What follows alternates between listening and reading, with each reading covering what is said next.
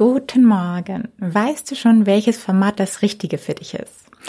Wenn du langfristig mit deinem Podcast Erfolg haben willst, musst du dir Reichweite aufbauen. Und das schaffst du am besten über Beständigkeit.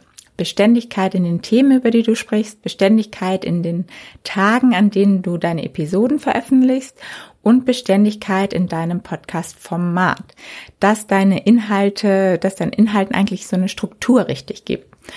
Ähm, deine Hörer wollen sich auf dich, vor allem aber auf deinen Podcast verlassen können. Und äh, wenn du ohne Konzept jetzt zwischen fiktiven Solofolgen, traurigen Interviews und witzigen Diskussionen wechselst, wird es oder könnte es schwer sein, dann wirklich Fuß zu fassen.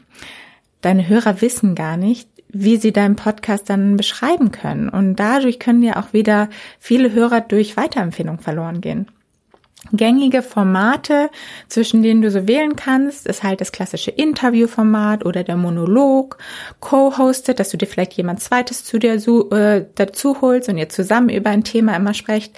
Ähm, ja, Bildungsthemen natürlich, True Storytelling, was natürlich immer sehr viel Arbeit ist, weil du halt sehr viel recherchieren musst, oder halt ein Theater-Format, also was dann halt wirklich eher so ein bisschen in diese erzählerische Geschichte geht. Ähm, also du musst dich jetzt auf keinen Fall auf ein Format festlegen.